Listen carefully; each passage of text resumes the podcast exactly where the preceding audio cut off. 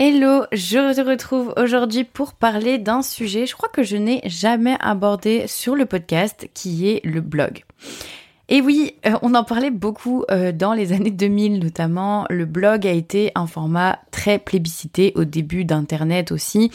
Euh, et du coup, c'est aussi beaucoup d'influenceuses qui sont très connues aujourd'hui se sont fait connaître avec principalement au début un blog. Les blogs se sont transformés en vlogs quand il y a eu l'arrivée du format vidéo et des plateformes comme YouTube, Vimeo, etc.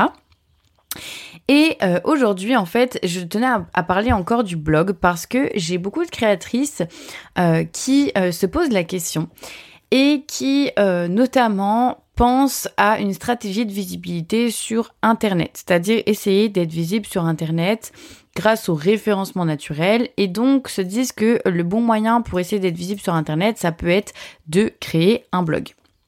J'avais aujourd'hui envie de te faire un petit épisode de podcast pour te parler de ça et de te donner un petit peu mon avis sur la question.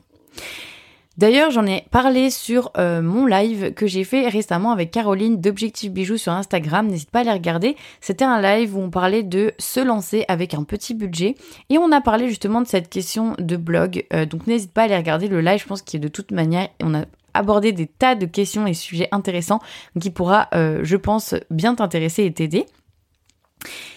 Et donc revenons au blog. En fait, le blog, il faut déjà comprendre qu'est-ce que c'est. Donc avoir un blog, c'est créer sur son site internet une partie où on va écrire des articles. Les articles se euh, mettent sous la forme euh, de, plusieurs choses. En réalité, il y a des images, il y a un titre, il y a des sous-titres, il y a des textes à l'intérieur. On peut éventuellement renvoyer avec des liens, donc renvoyer vers d'autres sites qui ne sont pas les nôtres ou renvoyer à l'intérieur de notre site sur d'autres pages de notre site internet. Le blog, c'est ça, et donc euh, beaucoup de personnes, beaucoup de créatrices euh, pensent en fait que euh, un blog, ça peut être intéressant pour être visible sur Internet. Et du coup, je tiens à t'expliquer dans quel cas ça peut être intéressant et dans quel cas ça, ça ne l'est pas du tout. Pour être visible sur Internet, il faut en gros que tes articles de blog, donc tout le contenu que tu vas écrire, donc déjà il faut aimer écrire, évidemment, ça c'est un prérequis tous les contenus que tu vas écrire, en fait, vont ressortir dans les résultats de recherche sur Google quand quelqu'un va taper les bons mots-clés. Par exemple, quelqu'un va taper comment nettoyer un bijou et ton article de blog qui donne des conseils pour euh, savoir comment nettoyer un bijou va ressortir dans les résultats de recherche sur la première page de Google. Ainsi, la personne qui cherchait la formation va tomber sur ton article. Si tu as mis un beau visuel, que le titre est parlant, que la description est parlante, etc., la personne va cliquer et ensuite elle va lire ton article, elle va découvrir ton article et éventuellement du coup découvrir le reste de ton site internet. Il y a plusieurs cas, en fait, plusieurs situations où ça peut être intéressant, effectivement, où ça peut apporter de la visibilité, mais il y a aussi les beaucoup de situations, et je dirais même que c'est un gros 90% des, des situations des créatrices où c'est pas du tout utile et pas du tout stratégique. Déjà, comme tu l'as entendu probablement, j'ai bien dit tomber sur la première page de Google. Ça veut dire que tes articles de blog, pour qu'ils soient visibles, faut pas qu'ils soient en deuxième, troisième, quatrième, cinquième page. Il faut qu'ils tombent en première page de Google parce que la personne qui cherche de l'information, elle n'a pas le temps et euh, c'est statistiquement prouvé. Les personnes euh, qui cherchent des informations cliquent sur les premiers liens de la première page de Google.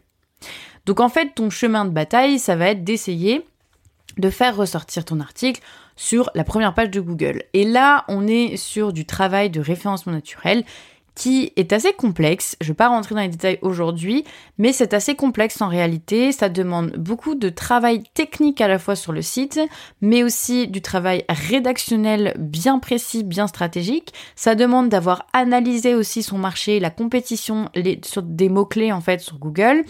Euh, d'avoir aussi analysé la concurrence du coup, donc à la fois avec des outils pour analyser la compétition sur certains mots-clés, mais d'avoir aussi analysé la concurrence qui est en face de toi quand les personnes tapent les phrases ou les problématiques qu'elles rencontrent, etc. Et donc ça demande un travail technique assez important. Et ça demande, du coup, qui dit travail technique, aussi un certain degré de connaissance de ce monde-là, du monde du référencement naturel, du SEO. Donc déjà, c'est les prérequis, c'est que tu es obligé de connaître un petit peu ce monde-là, de t'y connaître, ou euh, bah du coup de payer quelqu'un qui s'y connaît. Parce que sans ça, t'arriveras jamais à être dans la première page et donc t'arriveras jamais à être visible. Ton article, il existera, il sera bien présent sur Google, les gens pourront aller le voir si tu partages le lien, mais est-ce que les gens vont te trouver grâce à ton article sur Google? Non, si tu n'es pas en première page. Ensuite, tu as peut-être remarqué dans ce que j'ai dit, euh, j'ai beaucoup parlé de problématiques et de questions. Parce que oui, un article de blog, en fait, euh, pour qu'il soit vraiment, qu'il ressorte dans Google, doit correspondre à une réponse à une problématique. Ça veut dire que la personne qui est sur Google, elle doit taper une question qu'elle a ou un problème qu'elle rencontre dans le but d'obtenir des réponses, des idées. Et c'est là en fait où ça devient assez complexe et peu adapté au domaine de l'artisanat parce que toi, ce que tu fais, c'est pas résoudre des problèmes avec tes produits.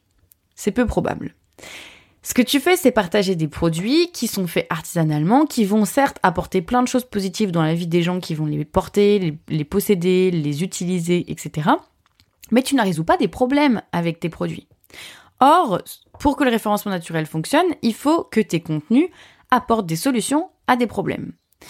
Et c'est là en fait que pour moi c'est peu adapté parce que par exemple dans la bijouterie, effectivement, à part dire comment nettoyer des bijoux ou comment choisir la bonne taille de bague ou euh, comment euh, détecter euh, ou privilégier, comment savoir en fait si c'est par exemple du plaqué or ou du or, des petites questions comme ça en fait. Là oui, on pourrait essayer éventuellement de se référencer. Sauf que Sauf que ces questions, elles, elles, sont posées depuis la nuit des temps. Et qu'il y a déjà des milliards de blogs qui parlent de ces sujets, qui sont très bien référencés. Et qu'en plus, les gens qui vont arriver avec cette problématique, ça veut pas dire qu'ils vont aimer ton univers artistique par la suite. Parce que t'as pas un site internet qui va en fait euh, répondre à tous leurs besoins, à tous les profils, à tout type de, à tout type de, de, de persona en fait. C'est-à-dire que la personne, ça peut être quelqu'un qui déteste les bijoux en argent, euh, qui va taper comment trouver une taille de bague, qui va bien trouver ton, article si tu as réussi à être visible en première page, Sauf que par la suite, toi, tu proposes des bijoux qui sont que en or, qui sont sur un thème, par exemple, de la nature, que la personne, elle déteste les bijoux sur la nature, elle porte jamais ça, elle porte que de la géométrie, et elle va en avoir rien à faire de tes créations. Donc, il y a aussi des critères à prendre en compte. C'est à la fois, est-ce que tu as tes chances de, d'être visible, en fait, sur Google? Est-ce que tu as vraiment des choses à dire euh, qui répondent à des problématiques, à des requêtes qui sont tapées sur Google?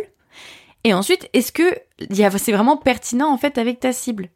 Parce que si les personnes qui arrivent sur ton article lisent ton article et que tu as du trafic, mais que ce sont des gens qui n'en ont rien à faire et qui vont pas du tout être adaptés pour les produits que tu proposes, ben ton but final qui est de vendre tes produits ne sera pas euh, validé. Tu n'obtiendras pas de vente grâce à ton article, à tes articles. Donc c'est vraiment ce que je tiens à t'expliquer aujourd'hui, c'est que oui, ça existe le référencement naturel, oui, ça peut marcher, mais pour que ça marche, il faut que tu aies du contenu à dire qui réponde à des problématiques que se posent les gens. Et il faut être très calé techniquement pour que tes articles aient une chance de retomber en première page. Alors, du coup, il peut y avoir des domaines d'activité où ça s'y prête plus que d'autres. Par exemple, si on est autour du zéro déchet, on peut partager des conseils autour du mieux consommer, du zéro déchet, etc. Et donc, du coup, bah, ça intéressera les personnes qui aiment le zéro déchet et donc peut-être qui aimeront tes produits autour du zéro déchet. Il y a un lien, il y a une vraie connexion entre les sujets de discussion que tu vas aborder et les produits que tu proposes. Donc, dans ces cas-là, ça peut être intéressant, potentiellement. Et par exemple, il y a des domaines comme l'ésotérisme ou des choses comme ça, euh, pareil, où tu peux avoir peut-être des choses à dire sur ton blog. Il y a peut-être aussi tout ce qui va être lié à la maternité, à la grossesse. Pourquoi pas, ça peut aussi être euh, pertinent. Mais en fait, il faut absolument que tu arrives à avoir suffisamment de contenu, parce que trois articles de blog, ça suffit pas hein, pour réussir à faire remonter vraiment correctement un blog. Il faut que tu arrives à avoir suffisamment de contenu, il faut que tu arrives à euh, trouver ta place parce qu'il y a beaucoup, beaucoup, beaucoup de concurrence sur Google. Je t'invite à tout simplement taper les problématiques qu'ont tes clients et tu verras qu'il existe déjà des millions de contenus très qualitatifs. Donc il faut aussi que tu arrives à trouver ta place, à gagner la concurrence euh, par rapport à ça.